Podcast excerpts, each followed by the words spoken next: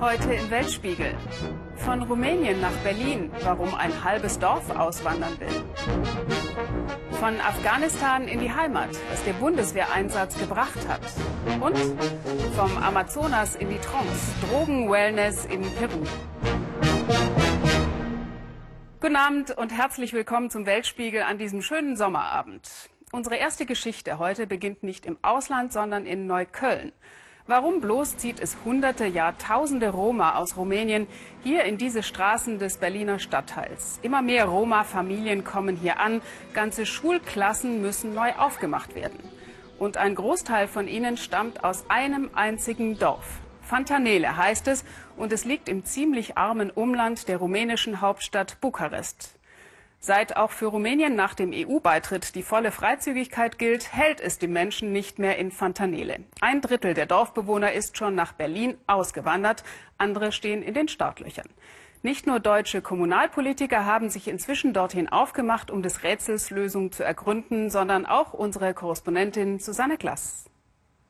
Nur 35 Kilometer nördlich der rumänischen Hauptstadt Bukarest, aber schon eine andere Welt.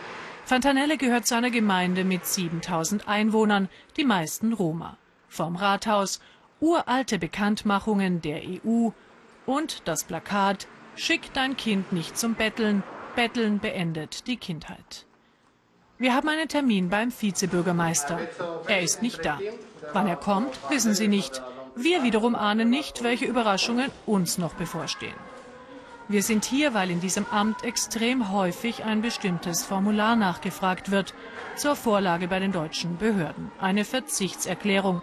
Das Amt bestätigt, dass der rumänische Staatsbürger ab sofort auf rumänische Sozialleistungen verzichtet. Damit ist er dann berechtigt, in Deutschland finanzielle Unterstützung zu beantragen. Marian Vassile will das demnächst tun. Gerade hat er sein drittes Kind angemeldet. Umgerechnet nur 10 Euro Kindergeld zahlt der Staat. Andere regelmäßige Einkommen hat er nicht. Er weiß, dass man in Deutschland Kindergeld bekommt, wenn man sich dort als selbstständiger Unternehmer anmeldet. Und zwar pro Kind mehr Geld, als ein Lehrer in Fantanelle verdient. Deshalb will er dahin. Im Zimmer nebenan, in der Gemeindebücherei, läuft für die Dorfkinder ein Feriennachmittagsprogramm. Anders als in vielen Roma-Dörfern gehen hier alle zur Schule, allerdings nur in den Pflichtjahren. Weiterführende Klassen gibt es nicht. Und wer hat Verwandte in Deutschland? So gut wie alle. Und sie werden uns nachholen, weil es dort viel besser ist. Wir wollen nun nicht länger auf den Vizebürgermeister warten. Aber gerade als wir ins Dorf aufbrechen, fährt er vor, steigt aus und brüllt uns an.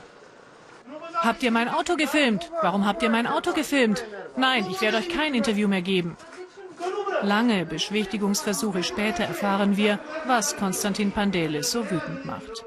Es waren schon einige deutsche Journalisten hier, oft gemeinsam mit Politikern aus Berlin-Neukölln. Alle haben sie sich später in ihren Artikeln über mein großes, teures Auto mokiert. Dabei sollten Sie berichten, wenn unsere Leute hier bleiben müssen, brauchen wir wirtschaftliche Hilfe aus Deutschland, vielleicht ein kleines Fabrikchen.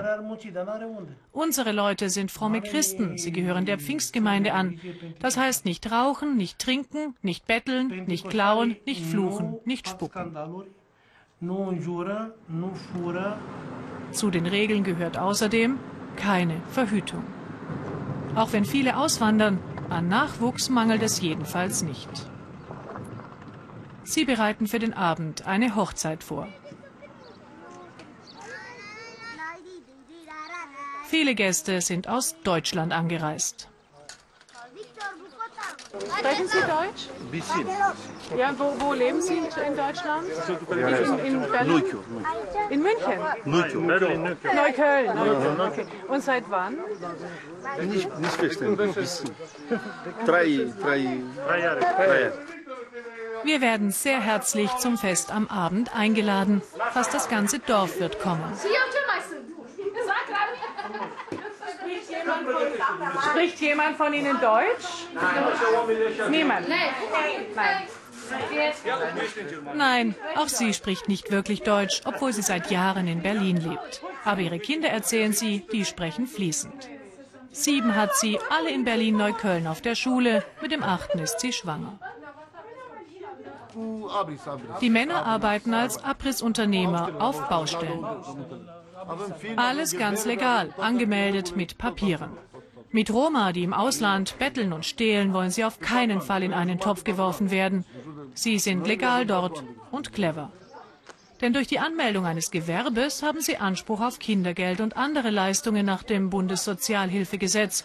Macht zusammen jeden Monat unterm Strich eine für hiesige Verhältnisse erkleckliche Summe. Ein bescheidener Wohlstand, von dem sichtlich das ganze Dorf profitiert. Begonnen hat die Abwanderung Ende der 90er Jahre auch mit einer Hochzeit, allerdings nicht so groß wie unsere heute. Ein deutscher Sozialhilfeempfänger hatte eine Frau aus dem Dorf geheiratet. Die holte Familie nach, Freunde, Bekannte, Nachbarn. Habt ihr gute Noten?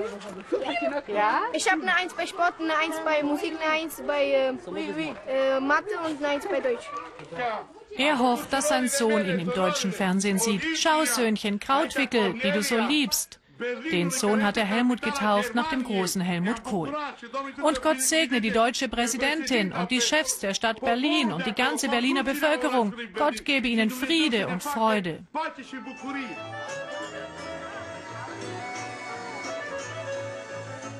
Bei der Hochzeit am Abend treffen wir auch den ersten Bürgermeister, der genauso wie sein Stellvertreter betont, wenn Deutschland eine weitere Abwanderung verhindern wolle, dann müssen sie Geld nach Fontanelle schicken. Der rumänische Staat hat ja keins. Wir brauchen Hilfsprojekte, eine bessere Wirtschaft, Bildung und Gesundheitsversorgung. Halleluja! Halleluja! Doamne, binecuvintează și brațele care i-au ținut. Das frisch getraute Ehepaar will vorerst in Fontanelle bleiben. Aber alle wissen, dass wohl schon morgen wieder eine andere Familie im Rathaus Papiere für die Auswanderung beantragen wird. Sie werden dann in Berlin-Neukölln bei Verwandten unterkommen, dort eben enger zusammenrücken, wie sie es auch jetzt tun, weil es ihrer Religion und Tradition entspricht, dass auch ungeladene Gäste nicht abgewiesen werden. Auf unserem Facebook- und Twitter-Account ist übrigens eine heftige Diskussion über dieses Thema entbrannt. Wenn Sie Lust haben, reden Sie mit. Nur fair bleiben bitte. Die EU-Gesetze geben eben allen die Freiheit, ihren Wohnort zu wählen, den Rumänen wie uns Deutschen. 2014 ist Schluss mit dem Afghanistan-Einsatz und gestern sind die ersten 2000 Tonnen Kriegsgerät angelandet, das die Bundeswehr gerade wieder nach Deutschland zurücktransportiert. Hier sehen wir ein paar Fahrzeuge, denen man deutlich anmerkt, dass sie und vor allem die Soldaten immer wieder in sehr gefährliche Situationen geraten. Wie hilflos dagegen ihre Auftraggeber und obersten Befehlshaber im Umgang mit den Soldaten auch nach über elf Jahren Afghanistan-Einsatz immer noch sind, das hat unser Korrespondent beim letzten Truppenbesuch der Bundeskanzlerin im Frühsommer in Kundus beobachtet. Kundus die Landherzog zur Stelle. Guten Tag. Guten Tag. Ja, was wollen Sie mir sagen? Erklären Sie mir mal die Sache. Schön, dass Sie hier sind. Änderungen. Ja, schwierig für die Soldaten jetzt mal frei von der Leber wegzureden, aber dann wird das Hauptthema doch angesprochen. Taliban-Angriffe auf die Bundeswehr. Gewesen, dass wir einen materiellen Schaden hatten, aber keinen personellen Schaden. Wie viele solcher Anschläge, haben, also solcher Vorkommnisse haben Sie schon erlebt? Hier in Afghanistan sieben.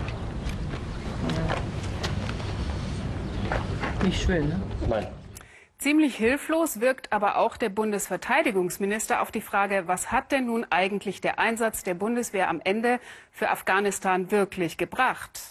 Die Sicherheitslage ist äh, labil, sie ist im Norden besser als anderswo. Sie ist verglichen mit den vergangenen Jahren leicht besser geworden, aber auch nicht viel besser geworden. Labil bleibt es allemal. Ja, labil, besser, ein bisschen besser. Wir zeigen Ihnen jetzt die ganz persönliche Bilanz unseres Korrespondenten Jürgen Osterhage, der den Einsatz der Bundeswehr über viele Jahre beobachtet hat. Fahrt zu dem Ort, an dem vor vier Jahren deutsche Soldaten sich die Hände blutig machten.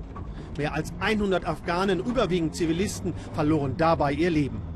Plötzlich ein Funkspruch aus einem Begleitfahrzeug. Ein Suicider, ein Selbstmordattentäter, ist in Kunduz Stadt unterwegs in der Uniform eines ANA-Offiziers im Rang Second Lieutenant. Das sind die Informationen, die wir von afghanischer Seite bekommen haben. Einfach nur die Augen offen halten, niemanden in Uniform trauen. Okay, alles klar, danke. Nur wenige Kilometer weiter der Ort des Bombenangriffs auf zwei Tanklastzüge, entführt von Taliban. Die Lastwagen festgefahren auf einer Sandbank im Fluss. Es ist der 4. September 2009, die dramatischste Luftattacke des Afghanistan-Krieges, befohlen von einem deutschen Oberst.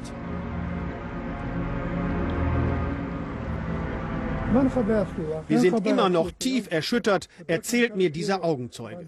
Die Deutschen haben mehr als 100 afghanische Zivilisten umgebracht für nur zwei Tanklastzüge. Im Dorf Omerk Keil. Hier gibt es die meisten Opfer. Die Überlebenden noch immer traumatisiert. Abdul Hanan verlor zwei Söhne und einen Neffen. Himmelschreiendes Unrecht ist passiert. Dafür sind die Deutschen verantwortlich. Statt Aufbau und Frieden zu bringen, haben sie unschuldige Menschen getötet. Das Verteidigungsministerium bezahlte pro Opfer 5000 Dollar ohne Schuldeingeständnis. Ich erlebe Hass bei den Dorfbewohnern und Erleichterung, dass die Deutschen endlich gehen. Die Deutschen haben getötet, unser Land und unsere Dörfer zerstört. Niemand kam und teilte unsere Trauer. Doch einer, Jürgen Totenhöfer, Ex-Politiker, Ex-Manager, jetzt Wohltäter. Er zeigt, so finde ich, die Geste, die die deutsche Regierung versäumte. Er ließ in Kabul ein Waisenhaus bauen. Für Kundusopfer, Schule, Ausbildung, Verpflegung kommt dazu. Alles mit seinem privaten Geld. Ich finde, das ist eine Pflicht der Bundesregierung, da eine große Geste zu machen. Und vielleicht geschieht das ja auch noch. Und zu den Menschen hinzugehen und zu sagen, was ich hab, auch habe machen müssen und gemacht habe, zu sagen, wir bitten um Entschuldigung. Und die Menschen finanziell etwas zu unterstützen. Es kann ja nicht sein, dass wir die mit 5000 Dollar Winterhilfe abspeisen. Einige Opfer klagen in Bonn um mehr Geld, doch der Minister wiegelt kühl ab. Für uns ist das abgeschlossen. Das ist umfänglich untersucht worden. Wir haben, hatten einen Untersuchungsausschuss und ich bin ein bisschen erstaunt, dass jetzt ein Landgericht in Bonn meint, darüber Beweis erheben zu können, was militärisch angemessen ist.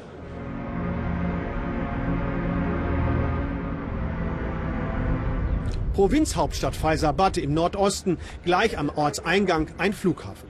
Ich sehe aber keine Flugzeuge, das macht mich neugierig. Das Flughafengebäude ist abgeschlossen. Nach ein paar Minuten kommt der Hausmeister und lädt mich zu einer Besichtigung ein. Es riecht noch nach frischer Farbe. Hier landen so gut wie keine Flugzeuge, erzählt mir der Hausmeister. Nur drei UN-Maschinen pro Woche und auch nur, wenn die Sonne scheint. Das ist alles. Der Flughafen sei eigentlich nicht in Betrieb. Wie viele Menschen arbeiten hier, frage ich. Es gibt noch einen Leiter des Flughafens, erhalte ich als Antwort. Sonst gibt es hier niemanden. Feierabend, sagt er in die Kamera und geht. Da für den Rest der Woche keine Landung mehr ansteht, dürfen wir über die Landebahn fahren. Rund 6 Millionen Euro hat der Neubau gekostet, erfahre ich, bezahlt von den Amerikanern. Aber wofür eigentlich? Eine Antwort darauf erhalte ich nicht. Es geht auch anders. Das ursprüngliche Ziel des Afghanistan-Einsatzes, Aufbauhilfe leisten, es funktioniert manchmal auf dem Land. Eine Milchsammelstelle in Polikumbe. 40 Bauern haben unter deutscher Anleitung eine Genossenschaft gegründet. Prüfen, wiegen, registrieren, alles für die Qualitätsverbesserung. Dann geht es zu einer Molkerei, finanziert von Berlin. Hier wird die Milch zu Butter und Quark, Joghurt und Käse verarbeitet. Diese Entwicklungshilfe kommt an, ein positives Beispiel, leider viel zu selten. Denn oft ging es daneben wie hier. Ein Trainingszentrum für die Ausbildung von afghanischen Polizisten in Faisabad. Gebaut mit deutschen Steuergeldern. Ursprünglich für 200 Polizisten. Doch nach einem Jahr Bauzeit wurde festgestellt, viel zu groß. Höchstens 80 Plätze sind notwendig. Dann dachte man an eine Berufsschule, erfahre ich. Aber es gibt keine Berufsschüler. Jetzt sollen Studenten hier einziehen, vielleicht. Kein Konzept, keine Strategie, Geldverschwendung pur. Die Afghanistan-Hilfe, so erlebe ich, hinterlässt viele Ruinen.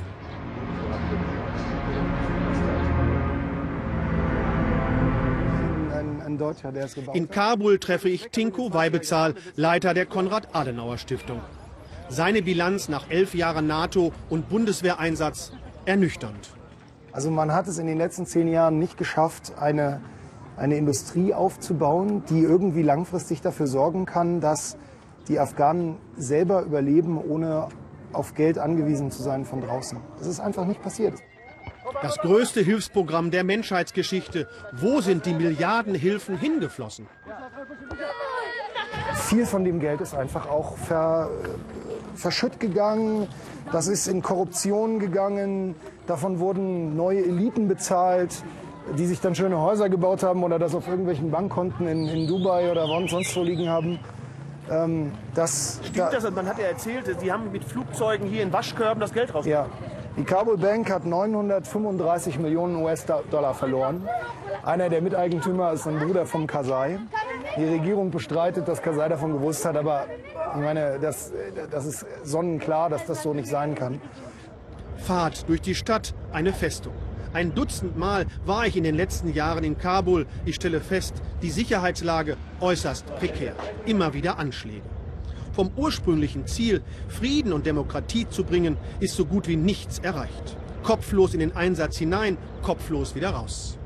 Die Leute in, in Kabul sind enttäuscht mit Masse weil eben sich ihr persönliches Leben, ihre langfristigen Perspektiven nicht übermäßig verbessert haben. Und die großen Hoffnungen, die man hatte vor zehn Jahren, werden eigentlich immer weniger. 2014 endet der NATO-Einsatz. Die Taliban sind wieder erstarkt. Ohne sie wird es keine Lösung geben.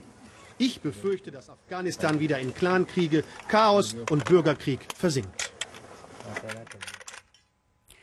So, nach diesem Ausflug in die harte Realität bringt der Weltspiegel Sie jetzt in eine völlig andere Sphäre. In die Welt der übernatürlichen Erscheinungen, der UFOs und transzendentalen Kräfte.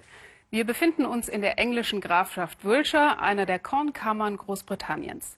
Jahrelang sind Touristen hierher gepilgert, um ein Phänomen zu bestaunen, das in den Kornfeldern kreisförmige Spuren erzeugt hat. Aber jetzt scheinen sie plötzlich auszusterben, die Kornkreise. Was ist los im All und im Korn? Unser Korrespondent Volker Steinhoff behauptet, das hätte was mit Heuschnupfen zu tun. Kornkreise. Eine ganze Generation wuchs in Ehrfurcht vor dem Unerklärlichen auf. Waren es Außerirdische oder spirituelle Energie? Seit Ende der 80er machten die Kornkreise weltweit Schlagzeilen. Das Epizentrum, die Grafschaft Wiltshire im Südwesten von England. Schnell ist die Region zum Magneten für Sinnsuchende und Weltraumexperten geworden. Viele hier leben bis heute vom Kornkreistourismus. Doch nun gibt es ein Problem in Wiltshire. Immer weniger Kornkreise. Sind die Aliens etwa verärgert? Vielleicht gibt es auch eine ganz andere Erklärung. Statt Raumschiff reichte ein Brett. Matthew Williams hat mit dem Brett über 100 Kornkreise gemacht, nachts und heimlich. Dann ist er ausgestiegen, andere Kornkreiskünstler auch. Einige Kornkreismacher sind wütend, weil sie all die Touristen sehen und die Millionen, die damit verdient werden. Sie müssen ja anonym bleiben, also kriegen sie nichts davon, kein Penny. All das vorbei, weil ein paar Kornkreiskünstler aussteigen? Unmöglich. Flower Power, New Age, Esoterik. Es war eine große Zeit, die ihre eigenen Forscher und Weisheiten hervorbrachte. Hier ist eine Linie. Nun kommen wir zu unterschiedlichen Ringen, positiv und negativ. Das Phänomen kommt von oben, die zentralen Komponenten sind oben.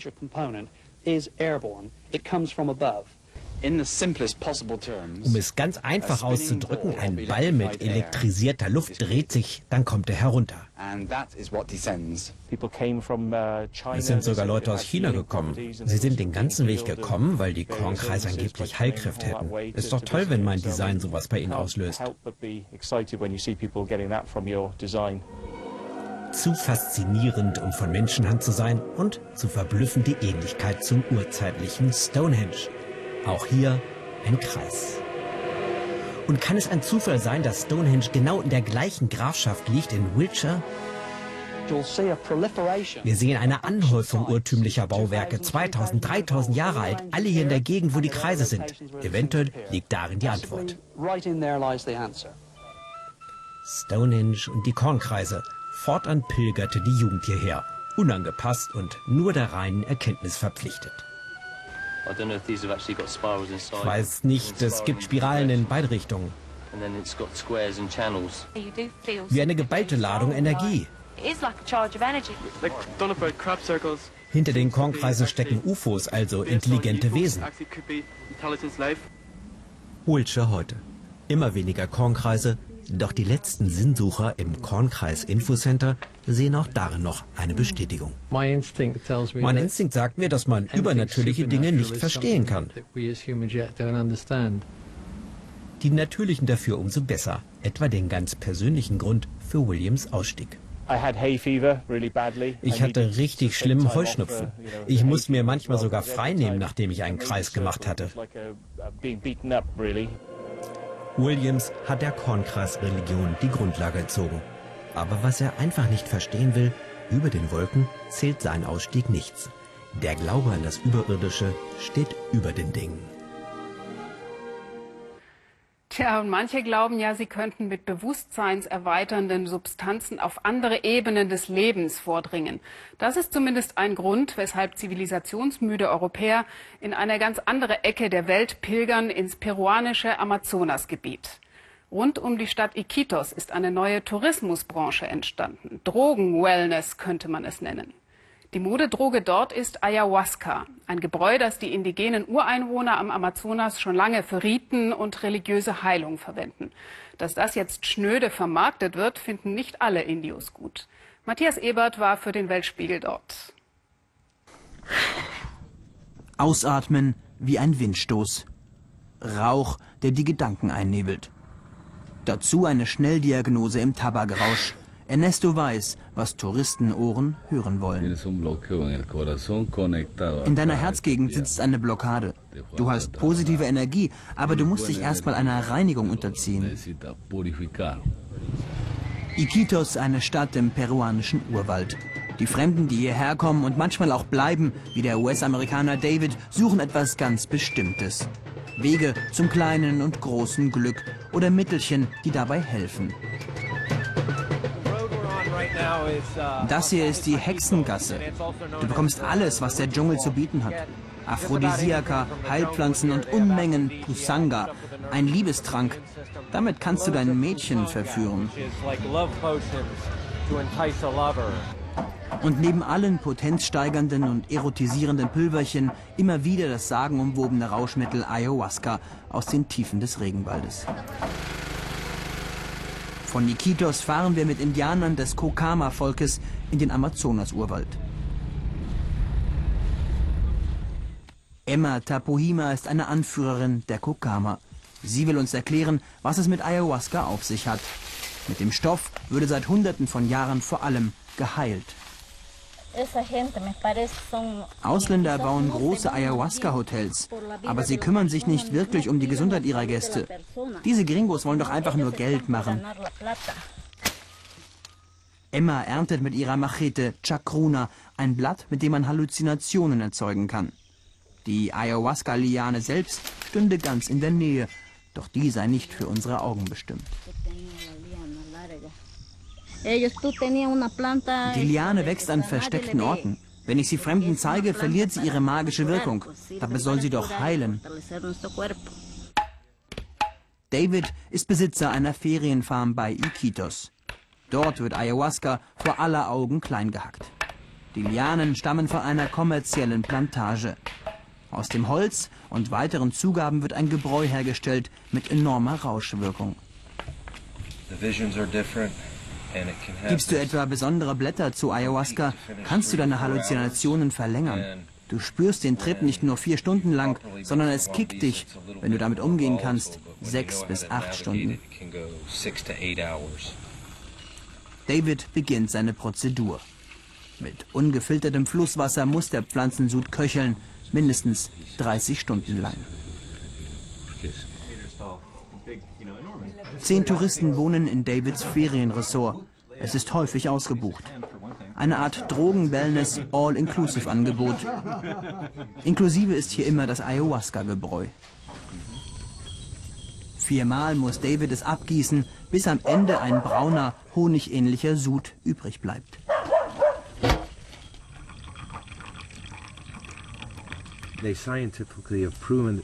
Wissenschaftler sagen, dass bei einem Ayahuasca-Rausch Glückshormone besser im Gehirn aufgenommen und schneller durch das Blut transportiert werden. Der Effekt ist, du bist einfach glücklicher. Das Glück aus der Drogenküche befremdlich für die Einheimischen. Befremdlich auch, dass das Geld, das mit der Droge gemacht wird, in fremde Hände wandert. Immer besucht den Dorfschamanen. Das Dorf arm, die meisten hier ohne eigenes Einkommen. Aquilino lebt etwas abseits der Gemeinschaft. Bewusst sucht er die Abgeschiedenheit. Er braut Ayahuasca für seine rituellen Heilungen. Nur wenn du die Wirkung aller Pflanzen kennst, bist du ein wirklicher Heiler. Die Ausländer aber kennen nur einen Bruchteil. Das sind keine echten Schamanen. Er sagt uns, dass er die Droge nutzt, um in Trance zu fallen, um Kontakt mit einer anderen, einer spirituellen Welt herzustellen, um dadurch Kraft zum Heilen zu bekommen. So wie heute. Aquilino behandelt einen Mann, der eine schwere Fußverletzung hat. Er ruft die Geister, die helfen können. Bald wird er wieder gesund sein. Er wird seinen Fuß wieder belasten können. Als das Licht ausgedreht wird, werden wir gebeten zu gehen. Derweil sind in Davids Farm die Vorbereitungen für seine Zeremonie abgeschlossen. David wird zum dritten Mal in dieser Woche mit seinen Gästen auf Trip gehen. Hochsaison. Mit jedem Mal lerne ich mehr über meine Psyche, über meine Bewusstseinsebenen, über das, was in meinem Innersten verborgen liegt und für das ich mir sonst kaum Zeit nehme. Sit down and have time to connect to yourselves. Alle wollen den braunen Saft trinken, der eigentlich ekelhaft schmeckt. Und nicht wenige zum Erbrechen reizt.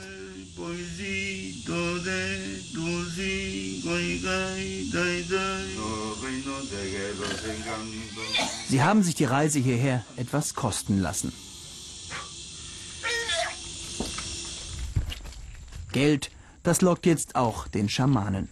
Er will von nun an mit den Gringos kooperieren. Mit Ayahuasca, so hat er ausgerechnet, kann er an einem Tag so viel verdienen wie sonst nicht mal in einem Monat. Ich will mit denen meinen Saft teilen. Ich werde ihnen beibringen, wie sie wirklich high werden. Aquilino auf dem Weg in sein Eldorado, in das Dollarparadies der Gringos. Wenn wir jetzt auf die Uhr schauen, beginnt in ungefähr neun Minuten die Tagesschau. Und bis dahin wird in Südafrika statistisch gesehen schon wieder ein Mensch vergewaltigt worden sein. Mit höchster Wahrscheinlichkeit eine Frau oder ein junges Mädchen, vielleicht noch ein Kind. Das Land am Kap hält einen traurigen Rekord. In der immer noch traditionell geprägten Vorstellung vieler südafrikanischer Männer sind Frauen leider nicht viel wert. Und wo früher die Regeln des Stammeslebens Frauen noch geschützt haben, sind sie heute in den modernen Großstädten und Slums offenbar zu Freiwild geworden. In einer Umfrage gibt jede dritte südafrikanische Frau an, schon einmal vergewaltigt worden zu sein. Aus Johannesburg, Uli Neuhoff. Für einen Moment tritt die Wut hinter der Trauer zurück. 200 Kilometer von Kapstadt entfernt beerdigt ein ganzer Ort ein Mädchen. Anine Beußen war 17, als drei junge Männer über sie herfielen, sie aufs brutalste vergewaltigten. Es fällt schwer, die Wut zurückzuhalten, denn jeder in der Gemeinde weiß, wie Anine Beußen gefunden wurde, am Straßenrand zurückgelassen, für tot gehalten von ihren Peinigern. Hände und Beine gebrochen, ihr Bauch aufgeschlitzt, so wurde sie ins Krankenhaus eingeliefert. Sie sagte, ich habe Durst, gib mir etwas Wasser. Aber die Krankenschwester meinte, sie darf kein Wasser trinken, einen Eiswürfel könnte sie haben. Da nahm ich den Eiswürfel und hielt ihn ihr an die Lippen, damit sie daran lutschen konnte. Dann sagte sie noch, Mama, bitte deck mich zu, mir ist so kalt. Da war mir klar, dass es jetzt zu Ende geht mit ihr.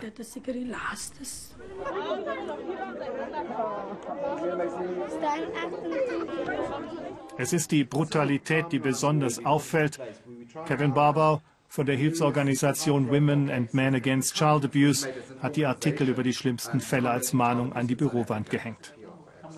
Auch Kleinkinder und alte Frauen, alle 17 Sekunden wird in Südafrika jemand vergewaltigt. Das zu erklären fällt schwer. Ein Grund aber ist wohl, dass in Südafrika nur wenige Kinder mit ihren Vätern aufwachsen. Es gibt einen eklatanten Mangel an männlichen Vorbildern in den Haushalten. Und es ist bewiesen, wenn niemand den Jungs eine Richtung gibt, ihnen zeigt, sich selbst zu lieben und anderen Mitgefühl entgegenzubringen, dann werden sie Opfer von Missbrauch und schließlich Selbsttäter. Alexandra, ein Township in Johannesburg. Auch hier leben nur wenige Männer bei ihren Kindern. Es ist eng, Kriminalität und Aggression. Alexandra ist einer der Brennpunkte, wenn es um Vergewaltigung geht. Einer von vielen. Mm, uh, Lerato kam von dort hinten, von der 11. Straße. Sie und ihre Freunde kamen mit dem Taxi hier hoch, um jemanden zu besuchen, erzählt die Sozialarbeiterin von einem Fall. Dann stieg dieser Mann zu ihnen ins Sammeltaxi. No, no, meine Freundin und ich fuhren im Auto. Zusammen mit zwei Jungs, Freunde von uns, berichtet Lerato scheinbar unbeteiligt ihren Fall. Tabo verlangte von ihnen, uns zu vergewaltigen, die aber weigerten sich. Da machte es Tabo selbst. Vor den Augen ihrer männlichen Freunde und mit vorgehaltener Pistole vergewaltigte er Lerato und ihre Freunde. Zehn Monate ist das jetzt her. Sie will vergessen und versuchen, ein normales Leben zu führen. Immerhin, Tabo, ihr Vergewaltiger aus der Nachbarschaft, sitzt jetzt im Gefängnis. Wir leben in einer brutalen Gesellschaft, sagen die Südafrikaner. Vier von zehn Mädchen vergewaltigt, bevor sie 18 sind. Noch so ein verstörendes Detail der Statistik. Tatort, immer wieder das Sammeltaxi. Sie nehmen diese jungen Mädchen mit und eines wird zur Taxikönigin der Woche ausgewählt. Die sitzt dann neben dem Fahrer und masturbiert ihn während der Fahrt. Sie bekommt eine Krone, weil sie kein Taxigeld bezahlen muss. Wenn Kinder überhaupt kein Geld haben, dann tun sie alles, um zu überleben.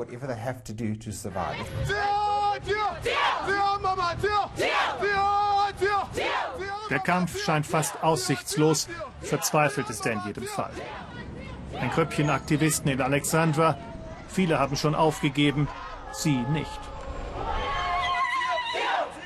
Der Taxifahrervereinigung überreichen sie heute ein Memorandum. Der Sprecher verspricht zu helfen. Wir werden unsere Fahrer kontrollieren und mit euch zusammenarbeiten, damit wir das Problem endlich loswerden, sagt der Vertreter der Taxifahrer. So richtig glauben daran kann aber niemand. Ich weiß nicht einmal, wer nicht vergewaltigt. Wenn der Polizeichef mir erklärt, ich bin kein Vergewaltiger, wie soll ich ihm das glauben? Er ist ein Mann. Vielleicht sucht er eine Freundin und sie sagte nein, er aber zwang sie dazu. Das ist Vergewaltigung, vielleicht nicht für ihn, das bekommt er nicht in seinen Kopf. Sie ist doch meine Freundin, ich liebe sie doch, meint er. Für die Frau aber ist das natürlich Vergewaltigung. Für traditionelle Männer in Südafrika ist das keine Selbstverständlichkeit. Das Ja von einem Mann gilt hier in der Regel mehr als das Nein einer Frau. Zerstörte Familienverhältnisse, falsch verstandene Tradition und Armut alles Gründe, warum Frauen und Kinder zu Opfern werden. Diese Kinder müssen sehr weite Strecken laufen, von der Schule nach Hause, zum Wasser holen oder zum Einkaufen und sie kommen an den Kneipen vorbei. wo die arbeitslosen Männer sitzen. Männer, die keinen Stolz mehr haben, kein Selbstbewusstsein und kein Geld. Trotzdem sind sie aber Männer mit Bedürfnissen. Und dann kommen diese jungen Mädchen vorbei. Wir beobachten das sehr häufig. Die Brutalität und die Grausamkeit, der Frauen ausgesetzt sind, ist nicht akzeptabel, hat keinen Platz in unserem Land. Erstmals nimmt sich ein südafrikanischer Präsident dem Thema im Parlament an. Er findet die richtigen Worte, aber seine Glaubwürdigkeit bei diesem Thema ist das Problem. 2006 tanzt er vor einem Gericht ein Freudentanz, nachdem er selbst einen Vergewaltigungsprozess gegen sich überstanden hatte. Aus Mangel an Beweisen, nicht weil er unschuldig war. Eines hat der Prozess damals aber bewiesen. Sumas Frauenbild ist verstörend traditionell. Ein Vorbild, das das Problem nicht gerade besser macht. Nachtleben in Soweto. Die Mädchen treten fast nur in Gruppen auf. Das an sich gibt es überall auf der Welt. Hier aber ist es eine Notwendigkeit. Männliche Übergriffe sind auch unter Freunden nicht ungewöhnlich. Du musst darauf achten, was du anziehst. Manchmal ist das auch ein Statement, das denke ich, für das, was du willst. Wenn ich einen Minirock anziehe, mache ich die Jungs an. Du forderst sie förmlich auf. Ist doch klar, wenn du deinen Ausschnitt zeigst oder Show trägst. Natürlich sollte jeder die Freiheit haben, sich anzuziehen, wie er will, aber du musst aufpassen. Viele Frauen fühlen sich mitverantwortlich für das, was ihnen angetan wird. Dabei haben vier von zehn Männern in einer anonymen Umfrage zugegeben, schon einmal jemanden vergewaltigt zu haben. Menschen gehen diesen Sommer an den Strand, auch in Fukushima, und zwar ganz in der Nähe des Unglücksreaktors und trotz Warnung vor radioaktiver Verseuchung. Wie das sein kann, zeigt Ihnen der Weltspiegel nächsten Sonntag. Wir sagen Tschüss für heute und wünschen Ihnen noch einen sehr schönen Abend hier bei uns im Ersten.